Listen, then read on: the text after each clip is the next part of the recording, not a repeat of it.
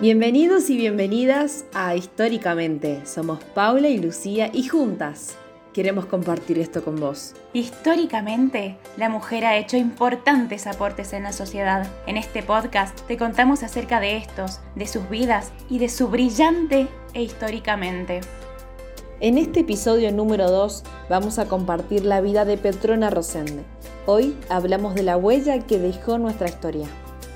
Petrona Rosende es considerada la primera periodista argentina, aunque había nacido en Uruguay el 18 de octubre de 1787. Ella, como toda buena niña nacida en la colonia, debía encontrar en las labores y la religión su espacio de expresión, y en el matrimonio y la maternidad la plena realización de su existencia. Sin renegar de ello, su visión sobre el mundo comenzó a cambiar, lo que la definió rápidamente como poseedora de una sensibilidad y percepción distinta.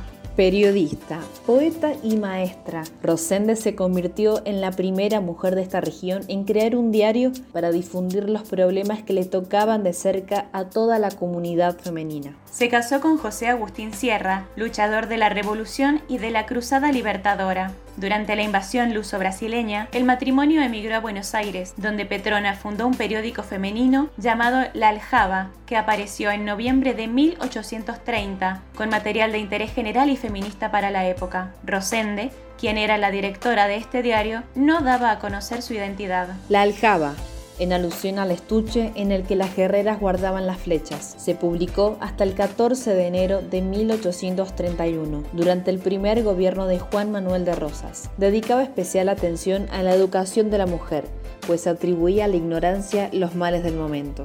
Apenas se publicaron 18 ejemplares, sin embargo, fue el comienzo para difundir las ideas propuestas por aquellas mujeres que supieron evitar el silencio y conseguir un lugar por derecho propio.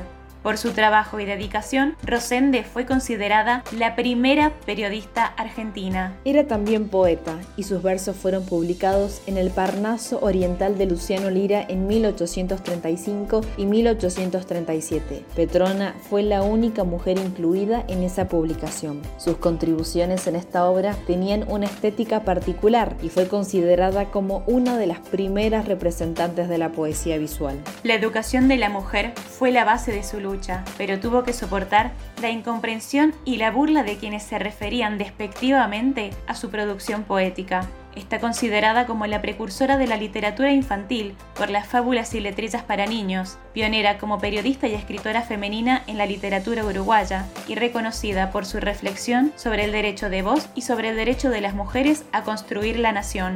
Por razones de salud dejó el periódico y regresó a Montevideo, donde trabajó como maestra y directora de una escuela de niñas. Rosende falleció el 28 de enero de 1963. En resumen, la primera mujer periodista en Argentina fue Petrona Rosende, y esto se lo debemos a su históricamente. Gracias por quedarte hasta el final. Si te gustó, puedes compartirlo y recordá que desde tu lugar podés marcar la historia.